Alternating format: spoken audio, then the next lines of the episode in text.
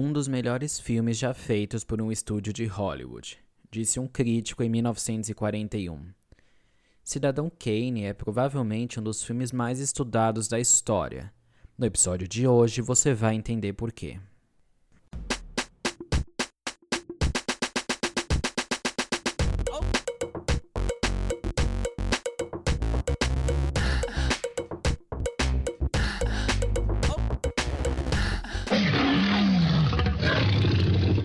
Jurassic. Olá, tá começando mais um Jurassic Park, o seu podcast semanal sobre cinema feito de cinéfilo para cinéfilo.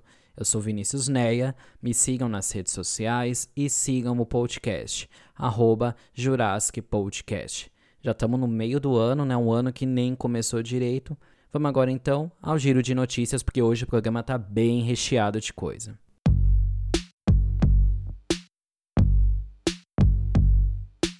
A primeira notícia que eu separei para vocês saiu na Hollywood Reporter no dia 6 de julho e diz: Brad Pitt vai estrelar o thriller Bullet Train do diretor David Leitch. A Hollywood Reporter, que é um veículo importantíssimo de cinema, confirmou que o Brad Pitt, vencedor do Oscar de melhor ator em 2019 pelo filme Era uma vez em Hollywood do Tarantino, vai ser o protagonista do filme de ação da Sony Bullet Train, Trem Bala em tradução livre. Baseado no popular romance japonês Maria Beetle, eu acho que é assim que se fala, do Kotaro Isaka, a história se concentra em um grupo de mercenários com motivos conflitantes em um trem de alta velocidade em Tóquio. Algumas fontes descrevem o projeto parecido com Velocidade Máxima, aquele clássico dos anos 90 com a Sandra Bullock e o Keanu Reeves. O filme parece que vai ter essa pegada. Fontes também dizem que o Brad Pitt vai interpretar um assassino de aluguel chamado Lady Bud. Segundo a publicação, o estúdio está se movendo como uma locomotiva em alta velocidade, esperando filmar neste outono, outono do hemisfério norte, né? Isso, essas foram as aspas da revista. Bullet Train é um thriller contido, mais assim de tensão psicológica, o que significa que ele pode ser filmado em um set, facilitando com que sejam tomadas as medidas sanitárias necessárias em tempos de pandemia. Eu imagino que o filme vai ser gravado na Califórnia, um estado que reabriu parte das atividades com rígidas medidas de segurança. O Antônio Fuca, que originalmente desenvolveu o projeto, está conduzindo ao lado do Leite, o diretor, e da Kelly McCormick, por meio da empresa 87 North. O roteiro será do Zach Okevitz, e até o momento o único ator confirmado é o Brad Pitt. A segunda notícia do giro saiu na Hollywood Reporter também e diz respeito ao Festival de Veneza. Festival de Veneza reduz a seleção oficial de filmes por conta das mudanças causadas pela pandemia de Covid-19. Eu já falei aqui sobre o cancelamento de Cannes e o adiamento do Oscar e do Globo de Ouro 2020 por conta da pandemia que a gente está vivendo. O Festival de Veneza na Itália, muito tradicional e importante, também vai sofrer mudanças e eu vou contar agora para vocês quais. Os organizadores do festival disseram que a edição deste ano terá uma seleção oficial reduzida e apresentará certas mudanças que se tornaram necessárias como um resultado dos protocolos sanitários impostos pela emergência do Covid-19. As mudanças dizem respeito principalmente ao distanciamento social. A edição deste ano do Festival de Veneza não vai ter a sessão de Sconfine, com o objetivo de garantir o maior número possível de assentos para exibição repetida dos filmes nas sessões principais. O programa Sconfine normalmente inclui filmes de arte, trabalhos experimentais, séries de TV e produções de mídia cruzada. Além disso, a sessão Clássicos de Veneza não vai fazer parte do festival presencial neste ano, mas será realizada como parte do Festival Cinema Ritrovato, uma mostra de filmes restaurados que acontece de 25 a 31 de agosto em Bolonha, uma outra cidade também na Itália. Os organizadores revelaram que serão montadas duas arenas ao ar livre, além dos cinemas habituais. O concurso de realidade virtual de Veneza, por outro lado, será exibido inteiramente online. O diretor artístico de Veneza, o Alberto Barbera, disse: Aspas. Estou extremamente satisfeito com o fato do cinema da Bienal poder ser realizado com uma redução mínima de filmes e sessões. O Festival de Veneza faz parte da Bienal de Veneza e é o mais antigo festival do mundo e um dos chamados Big Five, junto com Cannes, Toronto, Berlim e Sundance, nos Estados Unidos. A edição desse ano estava marcada para começar no dia 7 de julho, mas foi transferida para 2 de setembro. Vamos acompanhar então se vai acontecer mais alguma novidade. A próxima notícia está na Hollywood Reporter, no dia 7 de julho, para vocês verem como eu gosto de usar essa fonte e diz respeito a uma atriz que eu gosto muito. Aspas. The Old Guard e a decepção de Charlize com o spin-off Furiosa. Charlize Theron, atriz sul-africana, linda, vencedora do Oscar por Monster, falou em entrevista para a revista sobre não ter sido chamada para o spin-off de Mad Max, que será focado na Furiosa quando era jovem. Lembrando que no filme de 2015, Mad Max Estrada da Fúria, a Charlize fez o papel da, da Furiosa, que é uma das personagens principais, se não a principal, do filme. Ela disse respeitar a decisão do diretor George Miller de contratar uma atriz mais jovem para o spin-off, mas admite que, aspas, é uma pílula difícil de engolir e um pouco de partir o coração. O George Miller, em sua defesa, afirmou que optou por chamar uma atriz mais jovem, na casa dos 20, porque não queria ter que usar o CGI para rejuvenescer a Charlize. Aham, uhum, maquiagem tá aí para isso, né? O CGI é aquele recurso de computação gráfica que o Scorsese usou, por exemplo, no irlandês para rejuvenescer os personagens, os atores mais velhos, e esse recurso é considerado uma promessa para os próximos anos do cinema. Sobre a Furiosa, Charlize disse: Eu realmente amo esse personagem e sou muito grata por ter tido um pequeno papel na criação dela. Ela sempre será alguém em quem eu penso com carinho. De verdade, na minha opinião, a Charlize era de longe a melhor coisa de Mad Max, um filme que eu gostei bastante, me surpreendeu na época, e a Furiosa foi um dos papéis femininos mais fortes dos últimos anos no cinema. Eu fiquei bem decepcionado em saber que ela não vai participar da sequência. Isso que dá, né? Colocar homem para dirigir um filme sobre mulher. Eu espero que, pelo menos, ela não faça, ele não faça uma furiosa sexy, objetificada, porque não vai ter nada a ver com a personagem. Caso você esteja com saudade da Charlize, sexta-feira, 10 de julho, estreia The Old Guard, o último filme dela, na Netflix. A última notícia para encerrar o giro não poderia ser outra: a morte do compositor italiano Ennio Morricone aos 91 anos. O italiano, que filmou mais de 500 filmes, sendo sete para o seu compatriota, o diretor Sergio Leone, morreu na segunda-feira em Roma após uma queda na semana passada, na qual ele quebrou o fêmur. Morricone era muito conhecido por sua contribuição com o diretor italiano Sergio Leone, grande representante do gênero chamado de western spaghetti. Juntos, eles fizeram uns filmes Por um Punhado de Dólares, de 64, por uns dólares a mais, de 65, e Três Homens em Conflito, de 66, a chamada Trilogia dos Dólares, estrelada pelo Clint Eastwood. Por esses papéis, o Clint ficou famoso, inclusive. Outro grande filme do Leone, com contribuição do Morricone, foi Era uma Vez na América, de 84.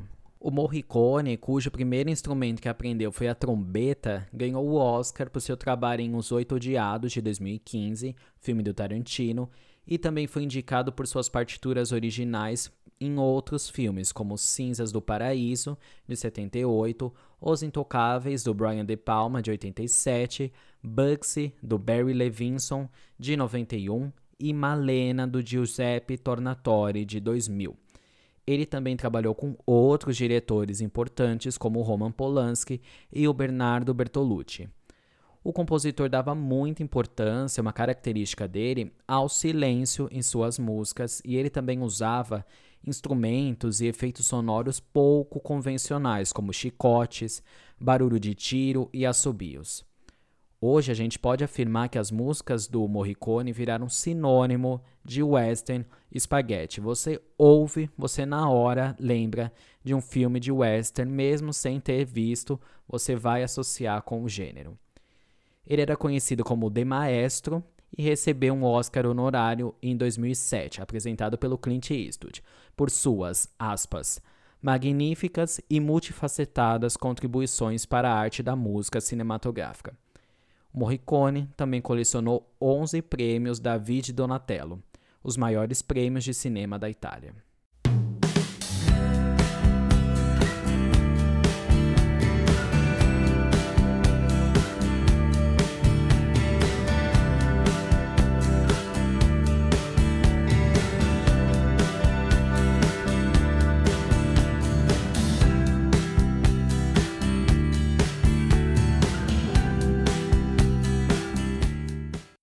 Hoje é dia do quadro Filmes Mais Controversos da História. Ainda não tem vinheta, tá? Ainda tô preparando. O escolhido de hoje é Saló e os 120 Dias em Sodoma. Só pelo nome você já consegue perceber, né? Filme de 75 do diretor Pier Paolo Pasolini, considerado chocante e maldito até hoje. O Pasolini é um dos artistas mais controversos e geniais da cultura italiana do século XX. Comunista e abertamente homossexual, além de cineasta, ele também era poeta e escritor, e o seu trabalho é bastante crítico à sociedade italiana, sobretudo à Igreja Católica e à burguesia conservadora.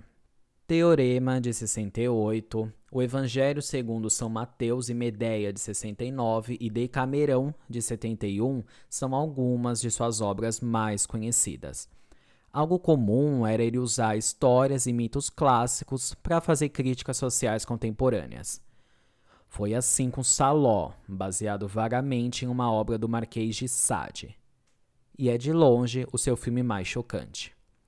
A história se passa na Itália do Mussolini na Segunda Guerra Mundial e acompanhamos jovens que são levados por um grupo de sádicos formado por banqueiros fascistas, um bispo e uma prostituta para serem escravos sexuais em um palácio decadente. Esses jovens lá são vítimas de todas as perversões sexuais imagináveis, e a história é dividida em três partes: Círculo das Manias, Círculo da Merda e Círculo do Sangue. Só com esses nomes, né, só com os nomes das partes, você já pode imaginar o que vai vir pela frente. E o que vem pela frente é uma coisa gráfica sem pudor nenhum. Por que o filme é controverso?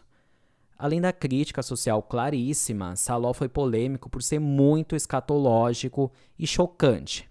Nele são mostrados perversões, tortura, coprofagia de maneira extremamente crua, com uma estética naturalista. O longa, você pode estar pensando com jovens, ele deve ser bonito, mas não, não tem nada de sexy ou erótico. A cam a, o filme parece uma câmara de tortura. Na última parte são mostrados até mamilos sendo queimados, por exemplo. Você pode estar se perguntando, mas sim, essas coisas foram simuladas. O filme não chegou a esse extremo, não é um filme mundo cão que mostra cenas reais. Pelo menos, né? Por conta da controvérsia, o filme foi banido em vários países e no Brasil, inclusive. A exibição aqui só aconteceu no final dos anos 80, após a ditadura militar ter acabado. O Pasolini ele foi morto pouco tempo depois do lançamento em um crime violento que até hoje não foi muito bem esclarecido. Uma pena. Eu acho que ele ainda teria muito o que falar. Eu admiro bastante o Pasolini porque eu acho que ele cumpre um dos papéis mais importantes da arte, que é chocar mesmo, que é causar incômodo, que é deixar a plateia desconfortável. E nisso ele era mestre. A seguir, o filme analisado do dia Cidadão Kane, um clássico absoluto.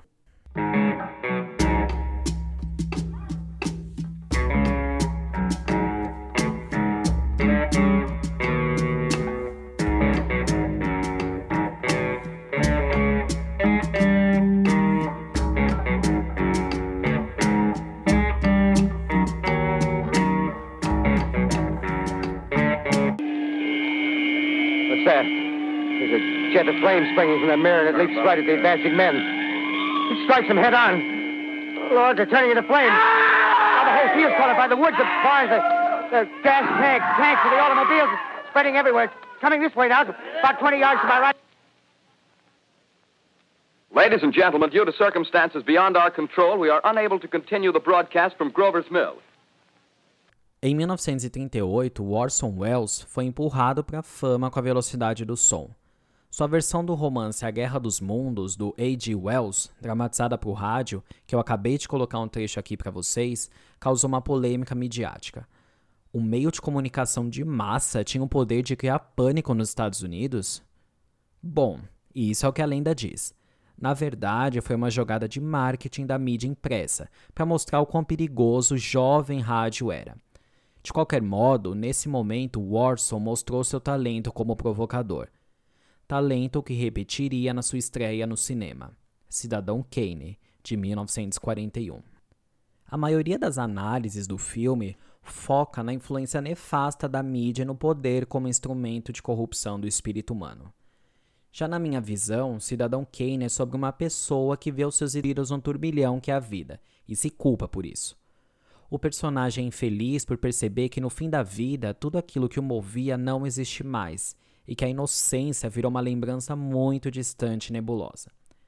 Agora eu vou ter que citar Nietzsche, me desculpem, mas eu tô lendo a obra dele e eu não consigo mais manter um diálogo de cinco minutos sem citá-lo.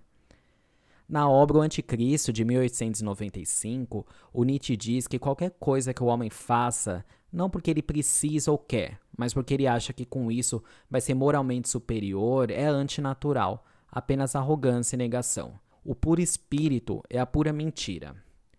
O Kane, desse ponto de vista, é um personagem bem nietzschiano.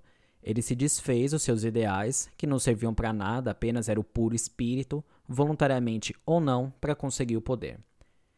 E você que me ouve, quais ideais você já perdeu? Não precisa responder, tá? Só pensa. Muito se compara o Charles Kane ao Roberto Marinho, fundador da Rede Globo e do Grupo Globo e todo poderoso da mídia brasileira. Inclusive, ele aparece no polêmico documentário Muito Além do Cidadão Kane da BBC. Do ponto de vista empresarial e das conquistas, eu até concordo. Mas do ponto de vista humano e da trajetória de vida, para mim, o Kane brasileiro tá mais pro Silvio Santos, que, parafraseando Coringa em Cavaleiro das Trevas, viveu o suficiente para se tornar o vilão.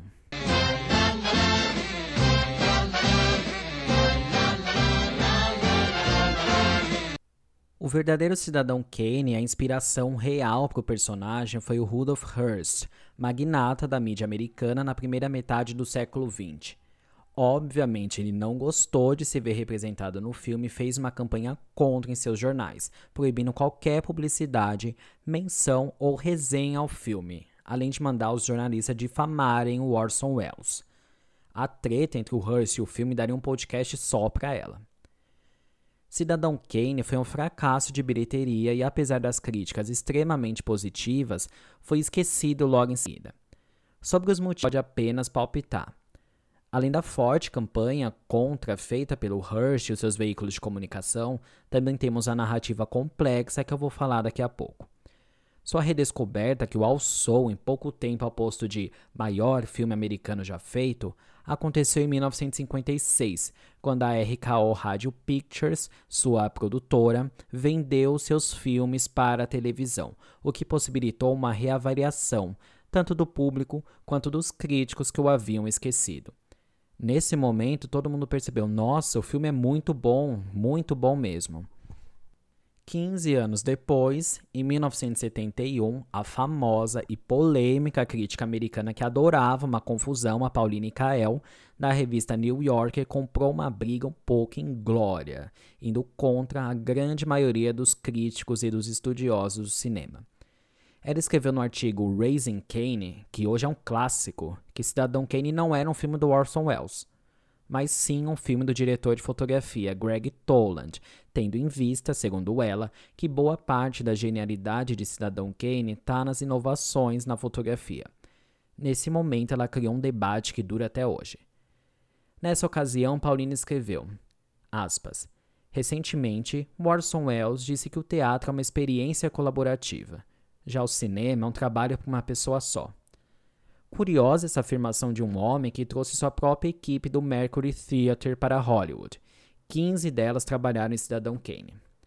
Ou seja, ela estava debatendo Wells, mostrando que se o cinema fosse trabalho de uma única mente criativa, no caso ele, ele conseguiria fazer uma obra-prima independente da equipe. A Pauline foi uma das maiores vozes críticas contra a chamada teoria do autor, que foi importada, entre aspas, da Europa, principalmente por conta da popularidade da novela vague nos Estados Unidos, movimento de cinema francês surgido nos anos 60 e muito ligado à contracultura.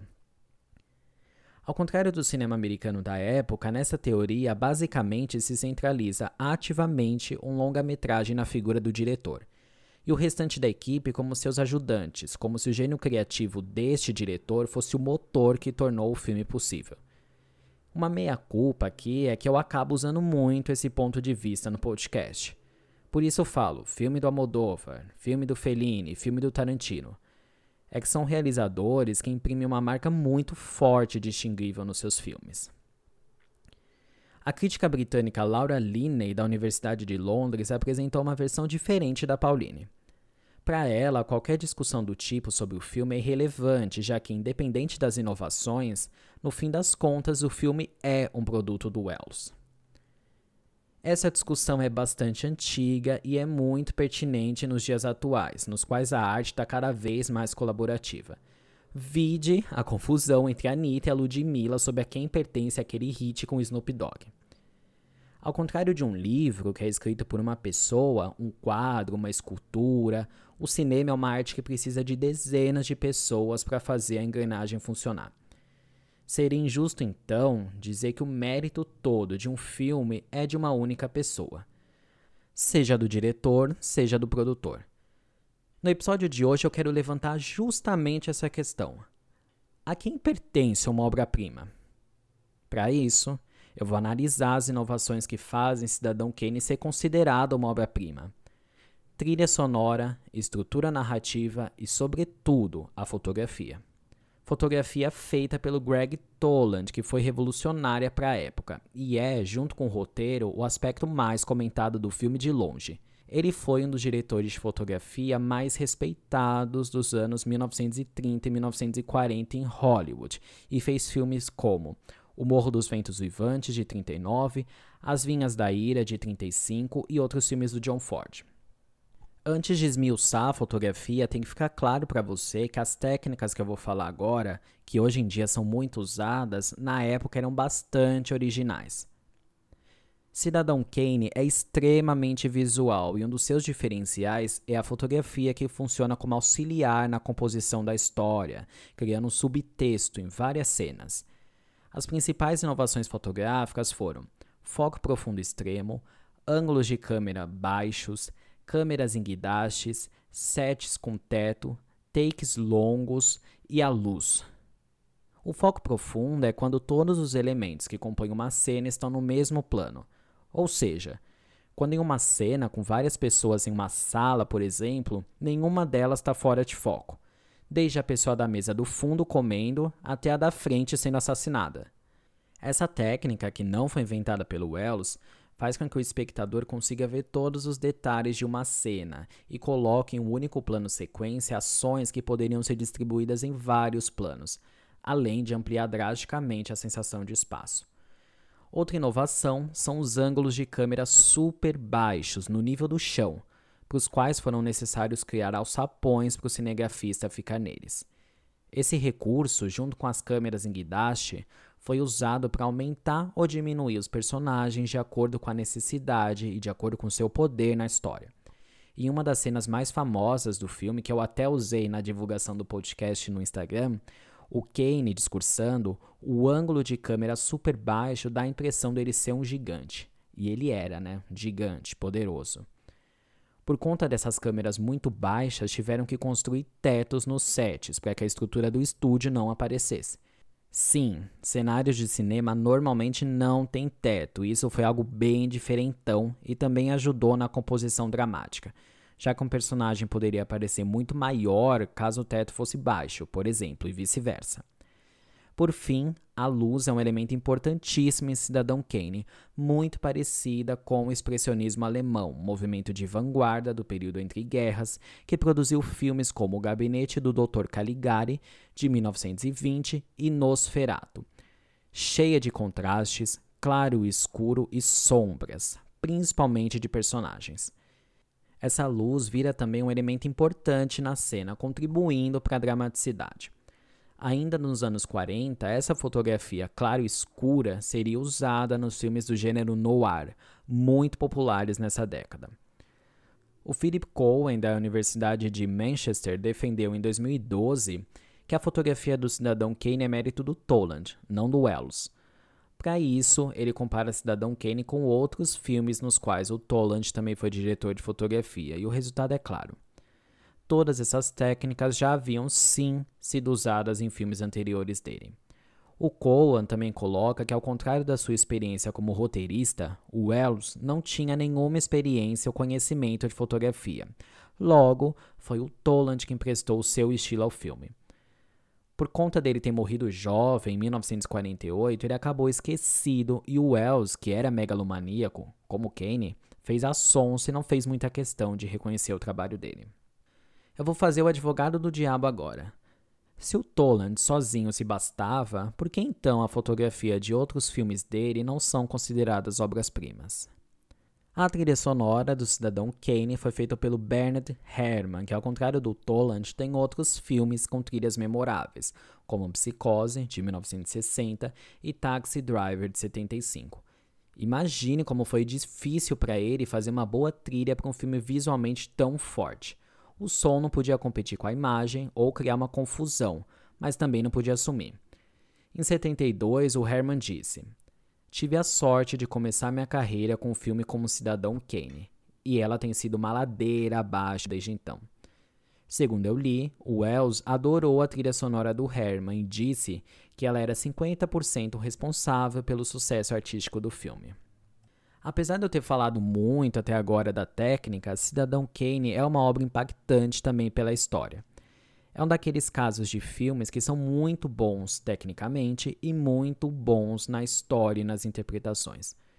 No elenco temos vários atores que já haviam trabalhado com Wells no teatro, como Joseph Coulter, o GDDA, amiga e repórter do Kane, a Agnes Head, muito boa como a mãe do Kane, e o Ray Collins, o rival político, o Jim W. Getz. De verdade, o filme é muito interessante e muito legal de assistir por conta da história em quebra-cabeça.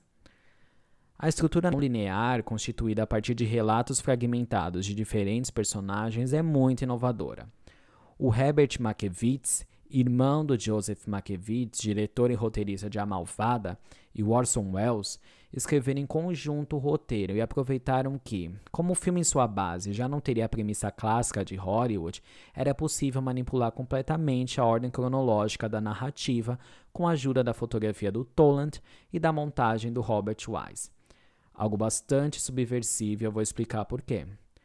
O cinema, sobretudo americano, sempre foi feito de convenções, e até 1941 era um padrão dos filmes apresentar uma ordem sucessória e progressiva da estrutura narrativa: apresentação, desenvolvimento, clímax e desfecho. Aliás, como eu já falei aqui no podcast, no episódio sobre o silêncio dos inocentes, até hoje a maioria dos filmes usam essa estrutura clássica. Essa linearidade era constituída com base no uso conservador de movimentos de câmera, planos e enquadramentos, com o objetivo de não comprometer o entendimento do espectador. Cidadão Kane começa pelo fim, pela morte do Kane, e passa então, por meio de flashbacks e de narradores não confiáveis, a contar a história de ascensão e queda do protagonista, num verdadeiro quebra-cabeça que deve ser montado pelo espectador. Começar pelo fim é um recurso narrativo que também foi usado em Crepúsculo dos Deuses, de 1950, Beleza Americana, de 99, na novela O Rebu da Globo e em vários outros filmes. As expectativas, nesses casos, são completamente invertidas e o interesse se passa então aos eventos que levaram ao desfecho. É importante dizer que Cidadão Kane não inventou nenhuma dessas inovações. Digamos que o Orson Welles melhorou e juntou várias técnicas que conversavam entre si de maneira única e criou uma linguagem moderna. O resultado final é inovador, mas as técnicas em si não eram novas. Para explicar melhor, eu vou comparar Cidadão Kane com outro filme que é considerado um divisor de águas, O Nascimento de uma Nação, do D.W. Griffith, de 1915. Uma obra claramente racista, com matemática e moral, mas que inovou e muito na técnica e linguagem cinematográfica. Esse filme é considerado pelos estudiosos como aquele que inventou a linguagem cinematográfica que a gente conhece e usa até hoje. Pouca coisa, né? Ou seja, assim como com Orson Welles, em O Nascimento de uma Nação, várias técnicas que já existiam foram unidas para criar algo novo, para criar uma linguagem e estética novas. Agora que eu já trouxe alguns aspectos sobre o filme, eu vou jogar a pergunta para você. A quem pertence uma obra-prima cinematográfica? Ao diretor, que uniu todos os elementos, ou a todos os envolvidos? Assim como no filme, que a ordem cronológica é invertida, no episódio de hoje eu busquei fazer o mesmo. Então, agora que eu já analisei Cidadão Kane, eu vou contar a sinopse. O filme acompanha a trajetória do magnata da imprensa americana Charles Foster Kane, começando pela sua morte e pela sua última e misteriosa palavra, Rosebud. Após isso, em flashback, vemos sua história de ascensão até a última palavra, contada por diferentes pessoas que conviveram por ele. O fio condutor desse quebra-cabeça, desse labirinto, é o que significaria Rosebud. A gente descobre no final. Tá vendo como o final às vezes é o que menos importa? Cidadão Kane, obra-prima do Orson Welles, é megalomaníaco por si só, arrogante, épico e impressionante. O filme está sempre no topo da lista de melhores filmes americanos já feitos e foi um salto na linguagem cinematográfica. Podemos dizer que com ele, o cinema americano saltou 10 anos em um, e todas as obras que vieram depois foram influenciadas por sua grandeza.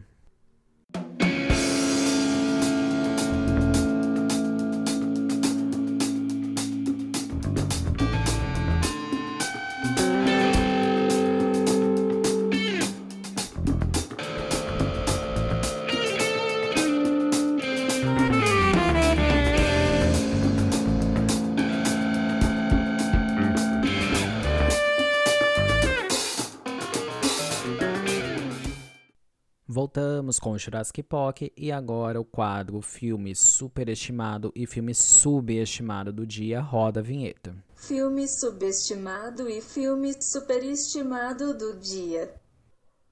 O filme superestimado de hoje é um daqueles casos de filmes feitos unicamente para cravar o Oscar a uma atriz ou ator. Assim como o Regresso com Leonardo DiCaprio. Eu tô falando da Erin Brockovich, uma mulher de talento, um filme de 2000 dirigido pelo Steven Soderbergh com a Julia Roberts no papel título. Papel que lhe rendeu o Oscar de melhor atriz e o BAFTA. Erin Brockovich conta a história real de uma mãe solteira de três filhos que, passando por muita dificuldade, consegue um emprego em um escritório de advocacia pequeno na cidade dela. Por ser muito curiosa, ela descobre um caso que pode render milhões de dólares de indenização. Famílias estão sendo envenenadas e morrendo por conta da contaminação de cobre na água. Contaminação feita por uma empresa grande do estado. Erin é muito passional e determinada e insiste para que o escritório defenda as famílias. O filme é muito fraco. Ele ganhou destaque que não merecia por conta da Julia Roberts, grande estrela no papel principal. Eu adoro a Julia, eu gosto muito dos filmes dela. Eu acho que ela, junto com a Sandra Bullock, são as rainhas das comédias românticas dos anos 90. Mas, em Ellie Brockovich, ela tá fazendo o mesmo papel de sempre. Se você comparar a Erin com a Julienne de O Casamento do Meu Melhor Amigo ou qualquer outro personagem da Júlia, é a mesmíssima coisa. Ela nunca merecia esse Oscar. Biografias no cinema são problemáticas por natureza, eu já falei aqui, porque é difícil inovar ou fugir das fórmulas basicamente ou uma história cronológica desde a infância ou um flashback. Mas Erin Brockovich consegue ser ruim em um gênero já ruim. O longa é muito vazio e com um roteiro mega previsível. Desde o começo da história, você sabe que as famílias, junto da Erin, vão ganhar o caso. Eu também detesto a fotografia amarelada que eles fazem para reforçar que elas moram no meio do deserto. O filme também podia ter sido mais crítico e enfiado o dedo efetivamente na ferida das empresas antiéticas reais, ou explorado melhor o fato da Erin não ser respeitada por ser uma mulher bonita e mãe solteira. Concluindo, é um filme feito milimetricamente com a ajuda de muito lobby para dar o Oscar para Júlia. Uma pena, ela não precisava disso. Mas o filme é uma porcaria.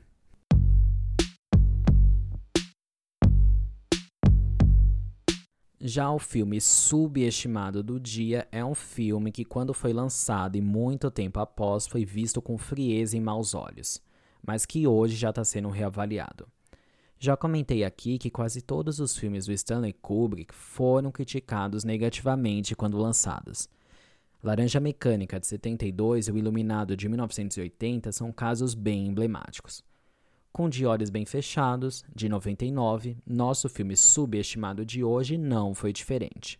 A Nicole Kidman e o Tom Cruise fazem um casal de burgueses de Manhattan. Ele é um médico bem-sucedido que fica atordoado quando a sua esposa, depois de ter fumado maconha, conta uma fantasia sexual que teve com o marinheiro. Depois disso, ele fica bravo e decide se vingar dela também explorando suas fantasias. Só que ele acaba caindo em uma seita, entre aspas, que promove orgias repletas de droga. O filme todo tem uma atmosfera de sonho, a fotografia é muito bonita, é muito boa e a trilha também. Uma trilha tensa com música clássica. O longa-metragem foi o último filme feito pelo diretor, que morreu antes do lançamento, Existem até especulações de que a versão lançada não estava 100% finalizada ou montada do jeito que o Stanley Kubrick queria. Muito da recepção fria que o filme teve se deve, primeiro, ao conteúdo erótico da obra, com várias cenas de nudez e sexo, cenas muito bonitas, aliás.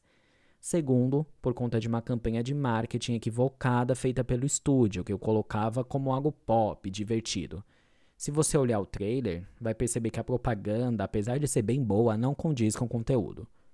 Essa propaganda se aproveitava da grande mídia e buzz que o casal Tom Cruise e Nicole Kidman eram capazes de causar.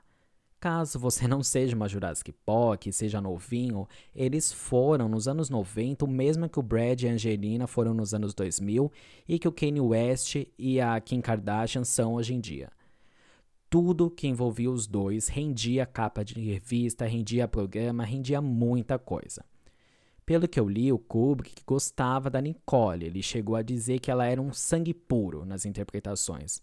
Porém, a escolha do Tom Cruise obviamente foi mais pelo marketing, né? mais pelo bafão. Ao contrário de outros filmes que usam sexo apenas como isca para atrair o público, aliás, a maioria dos filmes faz isso, em De Olhos Bem Fechados, o sexo era a história. Vou explicar. O filme foi baseado no livro Traumwelle, ou Breve Romance de Sonho em português, do psicanalista austríaco e amigo do Freud, olha o Freud de novo nesse podcast, Arthur Schnitzler, publicado em 1926. O livro é sobre fantasia, desejos com um fundo psicanalítico muito forte. Se você ouviu meu episódio sobre cisne negro, você sabe que para a psicanálise o sexo, o desejo é o motor que move o ser humano. Para o Freud, tudo se resume a sexo. Ou seja, fazer um filme baseado nesse romance sem as cenas de sexo era a mesma coisa que fazer o resgate do soldado Ryan sem mostrar a violência da guerra. O Stanley Kubrick era um provocador e sempre foi muito esnobado em vida pela indústria do cinema eu pretendo falar logo do De Olhos Bem Fechados aqui no podcast.